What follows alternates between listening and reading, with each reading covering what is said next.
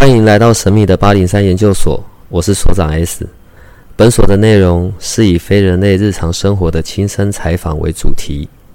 我们有一个不公开的脸书社团，不定期的会有直播与影片的分享。如果你要加入，记得通关密码是 S。欢迎你和我们一起探讨未知的维度空间，以及各种神秘又有趣的内容。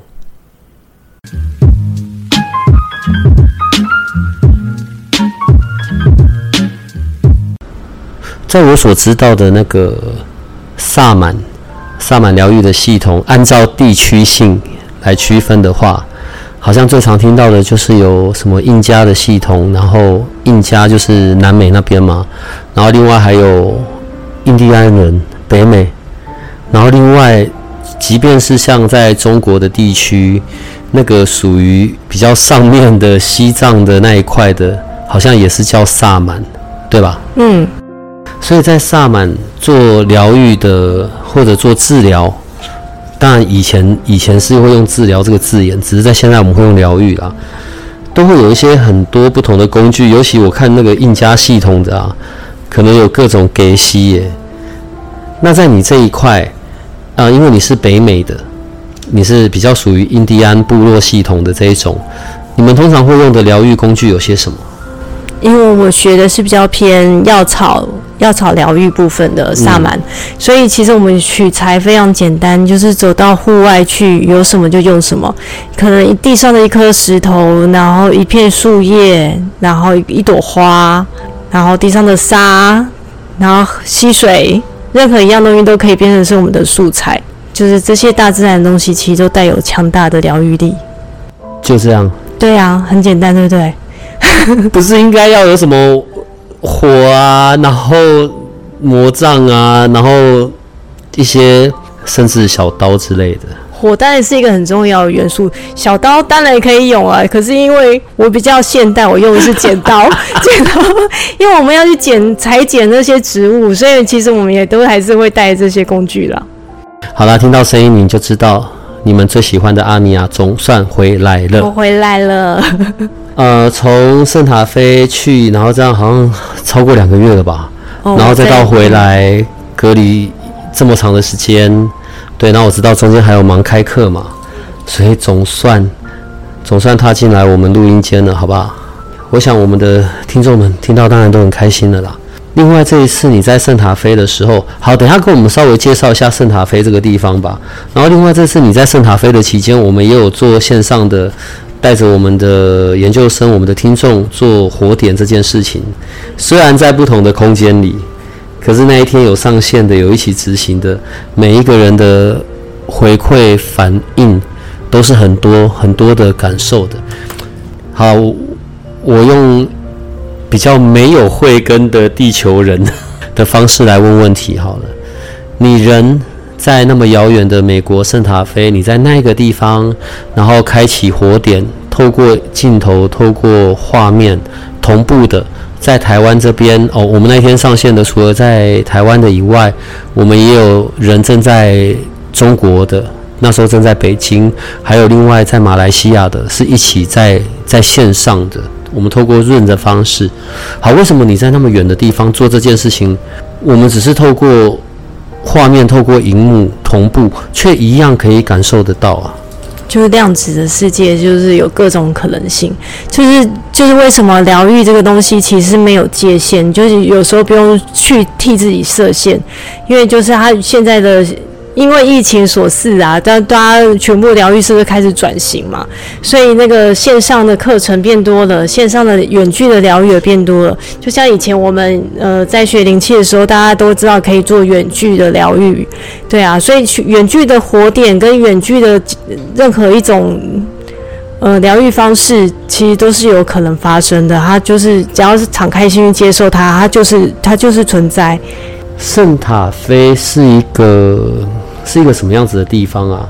我知道它好像是有人也用一个圣地的这个字眼在称呼它，什么东西的圣地？它它有什么历史故事？它有带着比较多那古代的文，就是那种比较古早印第安人的文明在那边。那我去的地方，因为是比较偏大自然，就是比较没那么市中心，没就是比较郊区的部分，所以我去的地方有一些区域是半沙漠，有一些是就是沙漠沙漠型气候的。对啊，所以他们其实就是，呃，我觉得我现在唯一想到的就是宽广。然后就是那个大自然，就是没有界限。然后你每天在那个很大很大很大的一片天空下，享受那个很漂亮的夕阳，然后很漂亮的星空，然后就会觉得人生真的是无所求，就是真的很与与世无争的感觉了。你那一天在线上，然后要跟带着我们同步做火点。呃，你那一天那个时候是早上，然后在我们这边的那个时间点是晚上嘛？嗯。然后那时候你还在说什么怕吵到邻居什么的，结果那个一在户外，我们一看，你那个邻居也太远了吧，那个地方也太太，你还说那是市区，我都觉得整个是沙漠，好不好？那真的已经市区，就是你隔壁还有住人。我之前住的地方，就是你真的旁边离邻居真的有点遥远，有点距离，就是那个怎么喊也听不到的那一种。对啊，在真正沙漠区的时候，可是那一种安静度就真的很舒服啦。就是你的邻居可能偶尔来看看你，就只有狼啊、蛇啊。嗯哼，你刚刚说的是狼？对啊，跟蛇。对啊。好吧，请问两个月，嗯，在那边这么长的时间都在干嘛？哦，在受训，在上课。什么样子的内容呢？这一次去有收到什么新的讯息吗？就一样是在，就之前有跟有一些朋友提过，就一样是在继续灵性老师的训练，然后还有一个就是我又复训了我们的黄金世纪萨满疗愈，然后因为在圣塔菲上萨满疗愈跟台北上萨满疗愈真的很不一样哦，他在圣塔菲那个地方，就是你出门的每一样东西都可以变成是我做。嗯，风水的素材，因为我有习惯到一个新的环境就要先做环境空间的风水。那我之前除了会用 ACC 的空间风水，就是阿法器空间的风水的方法之外，我其实非常喜欢把萨满疗愈的那个风水加进来。然后就是我觉得在圣塔菲很快乐是，你只要一踏出去那个大门，每个人都有自己的院子，每个都有自己的。花就是他们自己的土地，那那个土地上的任何一样东西都可以变成我做那个风空间风水的素材，就我可以很轻易的找到杜松，很轻易的找到鼠尾草，然后很轻易的可以在地上找到嗯可以被能量化的石头，然后我觉得这是我觉得最享受的一件事情，就是我不需要再花钱买花，然后不需要去很辛苦的找石头，因为在台北要找到石头真的是很困难的事情。对啊，就是任何一样东西。就是好像就是老天赐给你的礼物一样，你需要什么就是会有什么出现。这些物件要被拿来应用在萨满疗愈上的这些物件呢？不管是刚刚讲到的花啊、草啊、石头，它需要有什么特殊的条件吗？是你一眼看到它你就知道哦，它是能量很丰沛的，还是它要有什么特殊的图案呢？还是它怎么样吗？嗯，我喜欢用的是先，我会先选的是香气，我会用香气去辨识这是不是我要的。然后，当然我也会去问说，去看一下这个空间需要的是什么样的能量，是它需要是花还是植物？它需要是绿色的植物，还是它是需要叶子，还是它需要是？呃，木木头，或者是它需要是呃黄色的花、粉红色的花，或者它需要是一些薰衣草。我会先去读这个空间风水需要是什么样的支持，然后我再去找这个素材。然后找出素材之后，当然我们还是会先跟那个花沟通，你愿意提供这个服务吗？然后如果他 OK，他愿意的话。我们就会帮，就是会用我们的方法把这个花、这些植物神圣化，就是把它能量化，然后就是变成它带着是能量的植物，它就不是一般的植物了。然后这时候拿来做疗愈，或是拿来做风水，改变能量场的速度就会非常快，然后也非常明显。甚至我其实常用的是九层塔。超市就有九层塔，对，超市就有九层塔跟薄荷，其实我非常常用的，就是它的这两样东西拿来做身体的疗愈跟空间的风水的转化，其实非常的方便。嗯，好，你知道我我现在脑袋的画面跟我们正在谈的主题其实是有点对不上的，因为讲到药草呢，我我就只有两种画面，一种是小时候，然后可能阿妈在煮黑青草得，药草，然后或者是中药行里面，中药行呃不是那种科学中药，而是真的必须水煮的那一种，我的画面就一直跑到那里去。我原本以为的萨满的药草也是这样运用的，所以听起来不是。请问你们的药草通常会是怎么运用的呢？我喜欢运用在食物里面，就是我会把我觉得我今天需要哪一些香料，或是哪一些中药，哪一些药草，就把它加在我的食物里面。就是我有我在美国的时候，因为美国人要取得这些香料实在太简单了，我做过，我做有一天就做了那个鼠尾草卤鸡腿啊。拿鼠尾草卤鸡腿，然后就哇，好特别哦。对呀，然后我们也会用那个有一些植物的药草来煮鸡汤。就是如果你觉得哎，好像快要感冒了，你把你就会去读，我就会去读冰箱里面有哪些香料、香草是可以协助的，然后我们可能就会来煮鸡汤。对啊，那当然鸡汤的煮法就就就是在萨满训练里面，我们也会有把一些中医的老师就把一些中医的一些概念把它加进来嘛，所以有时有时候我们就会知道说，呃，怎样煮煮这些食物，让它带着更强大的疗愈能量。对啊，所以我觉得它是拿来，我会最喜欢拿来照顾我自己。那像在台湾没有办法取得这么方便的话，我就会用一些中药材来代替这些香料。所以中药材也是可以的。对啊，然后如果不会煮饭的人也没关系，因为其实像我自己，我会觉得我我会帮自己做药草包，因为我觉得我很喜欢药草包的那个香味，那个香气真的很舒服，不是像以前我们小时候那种去那个端午节那种香包那种的那种很浓郁的香味。它是就是我每次就会为我自己，比如说我最近可能有呃咳咳嗽一直咳不好。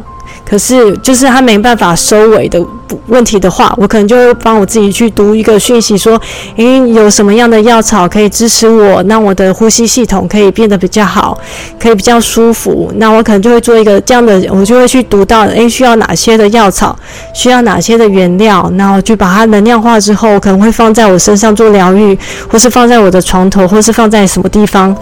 就是空间的某个地方，它可能就带个这个香味，然后就会让我的那个呼吸系统比较舒服。对啊，就是这些都是萨满的一部分。所以像刚刚讲到的那个药草包，它是有一个特定的呃目的要求而去而去做出来的，然后它是有能量的，然后是你来做的。所以如果我自己要做，你可以告诉我说哪些要哪些原料，我自己来做就可以做出来一个了吗？我可以帮你读读取讯息，但是还是要由我来能量化，才会去做一个启动的动作。所以焦点是要有中间经过那个能量化、神圣化的那个过程，对那个神圣化的过程，是不是做这种萨满疗愈？都一定要有祭坛这种这种设备吗？就是自己有弄出一个祭坛，还是怎么样？需要吗？好像走走这一方面的疗愈师，好像都还是会习惯有一个自己的祭坛，就是他会把一些比较神圣的东西，或者他觉得比较重要的东西，就会放在。就是那个地方，比如说很多人就会习惯他的水晶就是要放在祭坛，或是我有一些石头我就会习惯放在祭坛，或是我的有一些能量产品，我就会把它放在祭坛。就是它只是一个比较神圣、比较干净的地方啊。就是我们会把东西另外放，不会让它跟其他的东西放在一起，变成太多杂乱的能量混在一起。就只是很单纯、方便保存。不管是在哪一个系统里的那一种萨满疗愈，好，我觉得整个在疗愈的主题上面，大概都是有几个方向。一个可能是比较针对灵魂的，也许是灵魂的进化，然后或者是修补。好，我有时候搞不太懂那个字眼，修补这个字眼。然后可能也有针对关系上面的的疗愈，然后可能有的时候也会有针对。肉体上的，我我指的肉体上不是那种刀伤啊，开刀，譬如说身体上面的疲惫或者受伤的加速的复原，好，甚至连很难睡觉，精神上面的过度的躁动，嗯，先讲一下关系类的好了。关系类，关系是两个人的事情，好，不管是亲情啊，或者是爱情，或者另一半这种关系类的。好，我我来背做这个关系类的疗愈，那是不是表示前提是我在跟这个人的这一个关系上面，我是有受伤的，所以我才需要做这个疗愈？是？你你懂我在形容的吗？我我我觉得我的形容很狭隘耶。可是针对关系上的疗愈，那到底是怎么一回事啊？应该是有想要做某些改变的那个人，就是已经先先想要不想要再这样继续这样的模式的那个人，就会选择先做疗愈。可是关系双方，他有时候不是你一个人单独的问题嘛，就是我们。他有时候关系的议题就是两边的人都是需要去做一个调整。那如果只有一边的人想要改变的话，会比较辛苦一点。当然可以啊，你还是可以，就是一个人做疗愈，他去他当他去转变，他愿意去改变，就是那个能量场就会不一样。有时候就是会转动，这个就是我们之前常提到的那个人齿轮就会转动，就是家里面有一个人开始愿意去。嗯，做出不一样的选择的时候，整个家里的选那个能量场就会跟着转动的意思。这种在关系类的受苦，嗯，我我觉得可能对于两造双方都是有都是可能有压力的，或者是有伤害的。嗯，那只有我这边做这样没问题吗？因为你知道，其实大部分人都是想要改变对方。对对对对对对，最好。你最好推出一种疗愈，是是疗愈对方。对呀，只是名称叫疗愈，最好是可以改变对方。给你做完这件事，然后诶，老公就会乖乖听我的话。完全被我掌掌控，或者老婆完全就是你知道打不还手骂不还口这样。我只是用一个形容词，不是真的要你讲的太好了，这就是通常就是会造成。其实我在讲的是巫术，我在讲的是下巫术，这样好吧？好吧，对不起，来你继续说。就是如果是保持这样的心态，后来通常都是会失望，因为你要改变对方实在太难了。对啊，所以最最快最快最快的方法其实是改变你自己。要么就是你改转念，你改变你的你那个固，就是我们自己脑子里面很固着的那个，我们愿意去让它放软，然后愿意去转变一下，换个角度去思考。要么呢，就是你开始从你开始做一个自我疗愈，就是当你疗愈了，你也许就不觉得在这个关系里面有这么的辛苦，这么痛苦，或者是当你自我疗愈了，你也许就会发现，我为什么要留在这里受苦？我其实可以。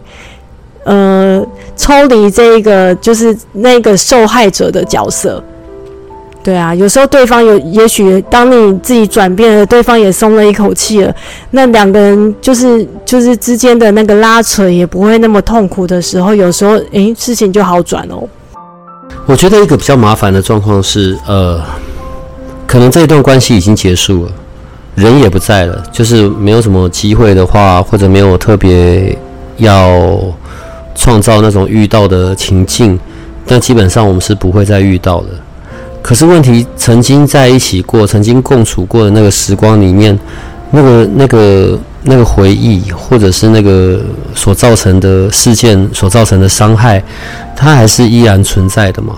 问题是，那个人现在已经不在我的生活里了，他已经不在我的周围了。可是很多时候，可能我我不太确定是有意识的、有自觉的，还是是。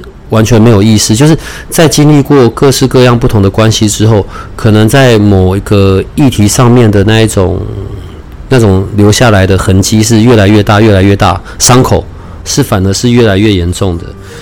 嗯，这样子的状状况啊，疗愈会有用吗？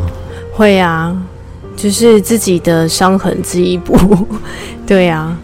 所以，如果我要做这样子的事情，假设我想要来找你，然后做这样子的的的的疗愈，好了，就是我得要带着一个特定的主题，也许是这个人，哦，我要他，我要对他的记忆是很有存在的，还是是要带着某一个事件，还是我就要直截了当的说，哦，因为我每次都遇到，呃，虽然是不一样的人，但是带给我的伤害都是一样的，所以我同时就对。所谓的关系这件事就有信念了，就是我我到底是要准备好哪个部分，带着什么样子的议题，然后来去找你，可以让这个疗愈是比较有效的呢？就准备好你想要跨越、想要面对的那一个。然后，当然，你对疗愈师越敞开，这个疗愈的发生就会越深，就是那个作用就越大嘛。就是很多人虽然找疗愈师，可是他还是会有偶包，他可能觉得，哎，我不想要让疗愈师知道我过去原来是个混蛋，或者我不想让疗愈师知道太多我的秘密。但有时候他就会有，因为这些自我受限，有时候疗愈能进去的力道就会不太一样，或是我们要在做花精咨询，或是做一些。判断的时候，我们就没有办法那么的精准，对啊，所以就是，呃，带着什么样的主题来都没有关系，就是其实就是要敞开心，然后信任你的疗愈师，然后信任你自己可以度过这个难关。这种在关系上面所产生的包袱伤害，好吧，我应该修正我的问问法好了。它有可能随着时间的流逝，譬如像我，我每次要。假设我遇到这个状况好了，我的选择就是不提，不再讲到，然后我觉得可以透着时间的流逝，然后就让它慢慢消失，消失在在我的脑海里，直接从记忆库里面拔掉删除，可以做到这样吗？你觉得？你说直接遗忘它吗？对对对对对，没有办法。因为通常你越想删除，它就越升值在你心。对啊，就是其实就是这种东西是需要时间的嘛，就是时间一久哈，你就当然就是准备好了。你就会渐渐的淡忘它。可是当你越执着、越去去紧抓不放之后，它就真的越死心塌地的跟着你。所以有时候就是为什么我会说顺很多的疗愈是要顺其自然的发生，疗愈师没有办法去做一些太过于去呃，我就是我说我们要顺应神性法则，就是我们不太可能去去干预到这个人的他自己的人生的。那个蓝图，你就是面你的人生决，你的人决定你的灵魂决定你要去穿越这个课题。那我们能做的就是陪伴你，给你一些支持跟鼓励，陪你去穿越这个课题，而不是帮你直接把这个课题拿掉。因为如果我们帮你把这个课题拿掉，你就没有办法在这方方面得到成长。那你之后还是会遇到同样的问题，因为这就是你的灵魂选择，你的灵魂选择也要来学习这一个课题。我啊，然后或者是我们的研究生、我们的听众们，然后有不管是实体的，跟你是面对面的，一起在一个空间里面，或者是这样透过线上，但要及时啊，同步这样火点的方式，对于火点都是非常的有有感觉的，非常的有 feel。那我有时候都在想啊，是因为用火可以去。例如我刚才前面举的那个情境，可以用火把这些东西烧一烧，烧干净，烧掉。对，包含脑脑脑海里面的那个，不管是曾经有过一段的恋人啊，还是仇人，都用火这样把那个记忆烧一烧好了。这是用我自己的思考逻辑啊。我要问的是说，为什么？在你这一块或者你的那个体系里，你们为什么那么喜欢用火这个工具啊？因为火是最快的转化的元素。转化，不是消除、消灭。哦，当然也是啊，因为火带着非常大的转化力，然后所以我们会习惯的，呃，用，就是我在做火点的时候，有时候就会带领大家把自己的一些烦恼，或是捆绑你的担心、你担心的你这些事情。交托给火，让火去消融它，因为火就会帮我们去消除一些不不必要再存在的阻碍。因为人有时候会太过，像我之前刚刚说的，我们会自我受限。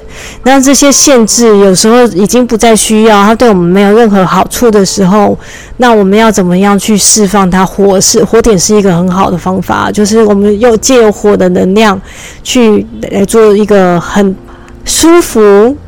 的转化，就是它其实也不会不让你不舒服，就是它这样的转化，让你去释释放这些能量，它带走这些能量的时候，其实它带来的是爱跟温暖，它不会有让你真的痛的痛彻心扉。当然，有一些人会有一些不舒服的能量，是是会觉得有一些心痛，或是有一些痛出现的时候。但是，当你这些东西被释放的时候，它被移除的时候，你那些痛才会开始出来。因为有时候我们人会把我们的痛苦深埋在我们看不到的地方。那那些痛出来，其实是好事，是你代表你可以面对它，你可以处理它，你可以穿越它了。所以，它选在这这时候出来。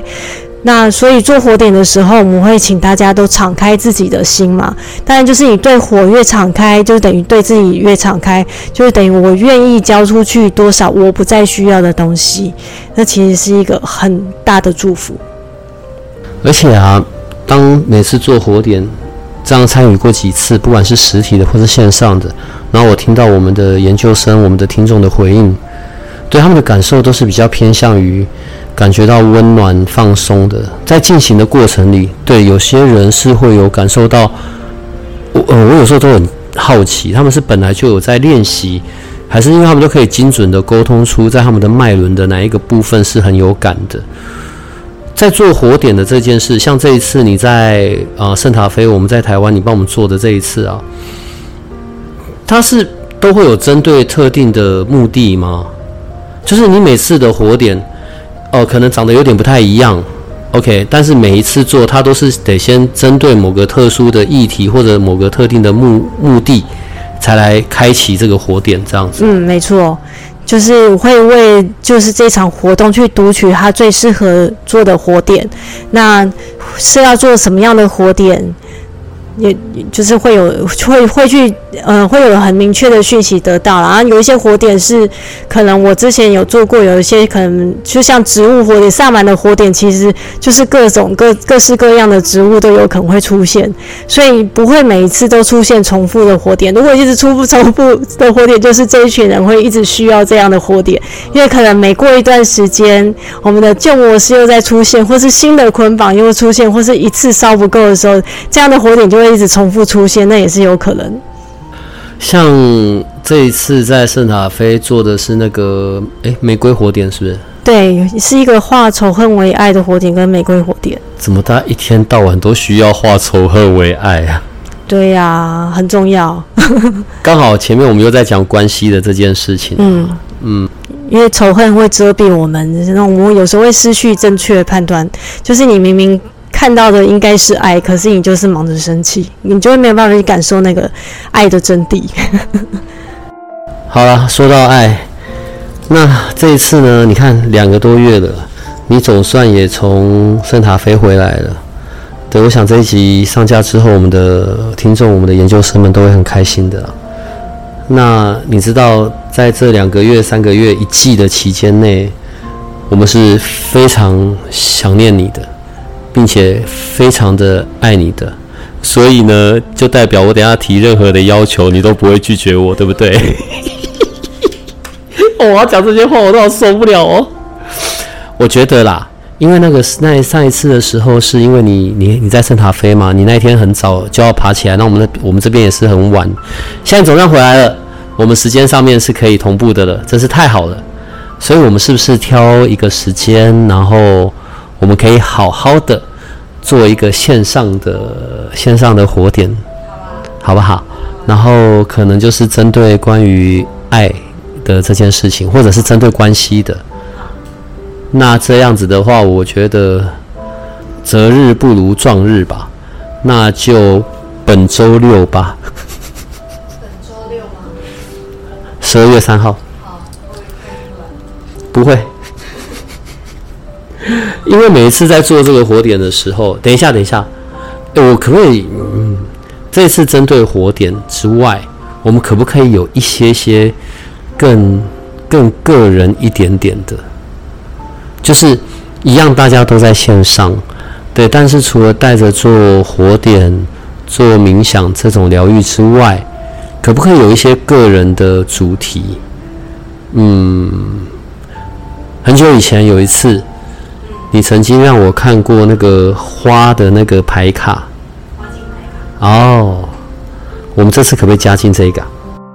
好啊，好啊，反正现在说什么你就好啊，好啊。我想一下哦，一样这次的主题就是定义在跟关系有关的。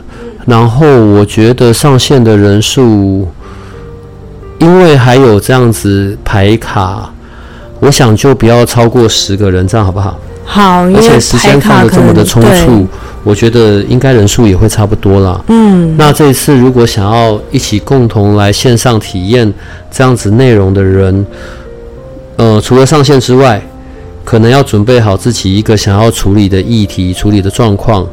然后，因为这是在线上的，并不是在现场，所以每次假设当一号在，就由你在另外一端帮忙抽出。他的那个花的这个牌卡，你来告诉他，透过这个牌卡，你看到他的这个议题有一些什么样子的状态，或者是可以往什么样的方向，这样可以吗？好，可以。而且我觉得每一次我们办这种线上活动都很有趣。可能原本不认识的我们的研究生或听众，通常因为人数超过的时候，我们就是会电脑选嘛，然后他们可以一起。一起出现在某一个的这个线上的活动里，通常都是很有缘分的。我指的缘分是他们所带来的议题，也许时空不一样，对象并不一样，可是那个议题的主题却会是有一些相同的。我指的有缘都是这样，有的时候一整票来的全部都是关系，有的时候一整票来的全部都可能来自于儿时创伤，这些都不是特殊去安排好的。好，所以如果像我们刚刚所讲的这种进行方式的时候，假设一号正在进行，其他九个人依然就是一起在这个线上一起共度这个时间，一起去听到你跟他的互动以及所有在讲的的内容，因为也许这一个回答或者这里面的只字片语，也都全部会是跟在这一天在线上的人都是共同有关的。所以也是因为这样，我觉得十个人差不多了，这样好不好？好，那可能要每个人就是都选一个自己的关系的议题，就是不要太复杂的。是要是一个对象还是怎么样？我们针对他现在目前当下最需要、却觉得最棘手、最最困难、遇到最困难的关系的议题，来为他抽花卡好了。比如说，我现在觉得我的夫妻关系有点紧绷。那可能就是一个主题，或是我觉得现在的亲子关系需要调整一下，这可能也是一个主题，就是比不要太细碎，不要太隐私，不要太私密的，因为可能因为我们的时间不多，可能就是每个人就是一个大的主题。然后如果你觉得 需要很多比较比较 detail 的话，可能就变成要私下我们再做疗愈的会比较适当。因为我们是晚上进行这个活动啦，所以我们进行的时间大概也是两个小时左右吧。对，那我我如果这样的话，我一定要让我自己是一号。对，因为我在叙我在叙述我的情境的时候，我大概就会讲一个半小时。哎呦，好，我刚刚是开玩笑的，我不会讲，好吧？会把名额呢，然后让给我们的研究生跟听众。但你就是聚焦在某一个关系上面，清楚明确的。对，因为刚刚阿米娅有举例了嘛，呃，婚姻、亲子。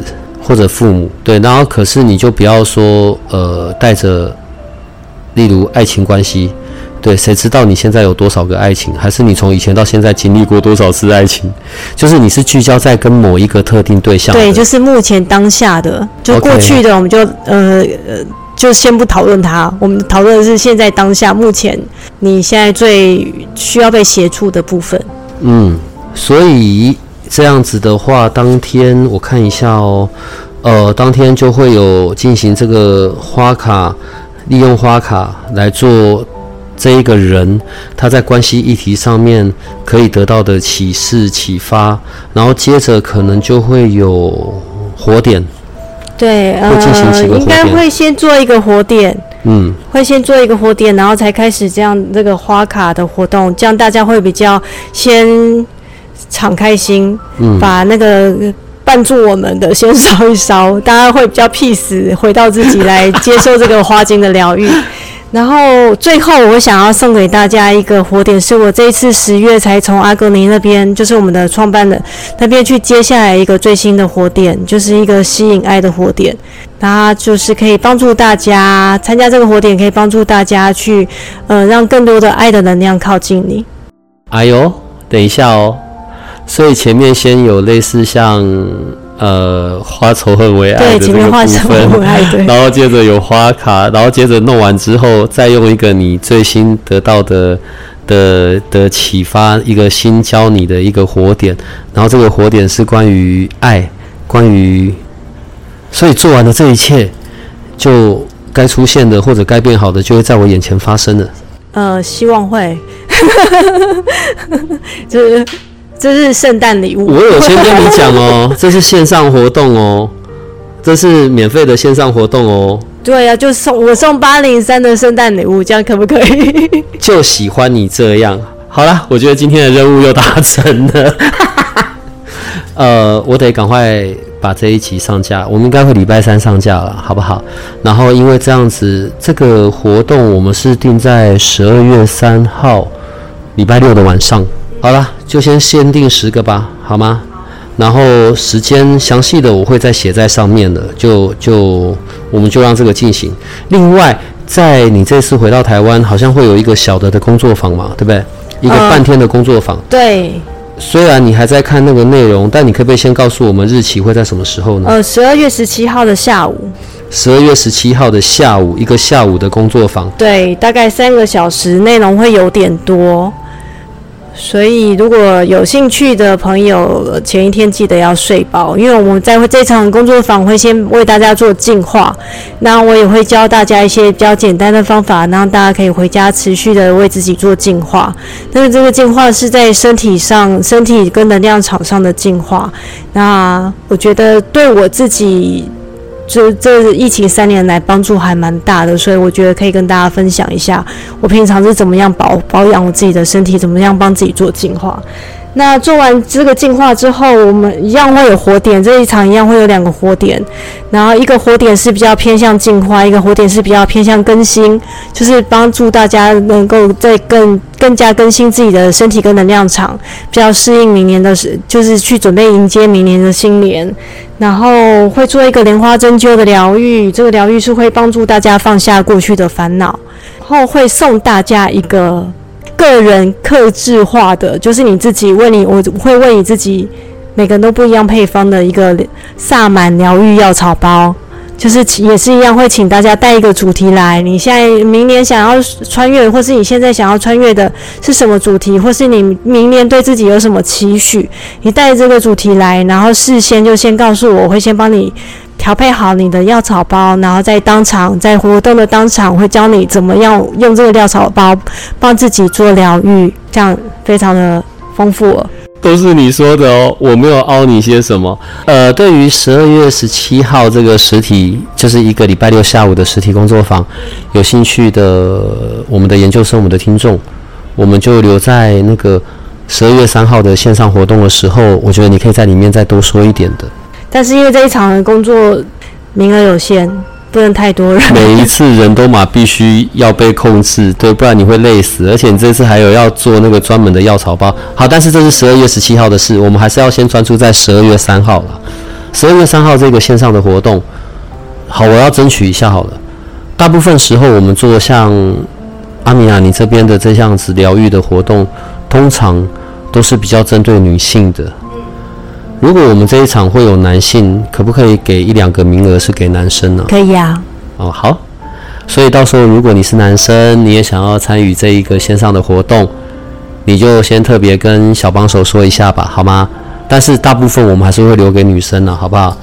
对，因为阿米亚通常对女生比较偏爱，嗯，是我吗？是你呀、不然怎么能会会是我吗？好。讲欢迎你回来也太奇怪了，你本来就会常常来的，只是因为你这次去的实在太久了，好不好？所以我想我们就期待十二月三号，然后跟我们的好朋友们大家一起可以在线上见喽，好吗？好，那今天就到这里了，你可以跟他们说拜拜了。拜拜。好了，大家拜拜，拜拜。如果你喜欢我们的节目，请多帮我们分享，并且鼓励订阅，让八零三研究所可以持续成为你探索灵能世界的另一只眼睛。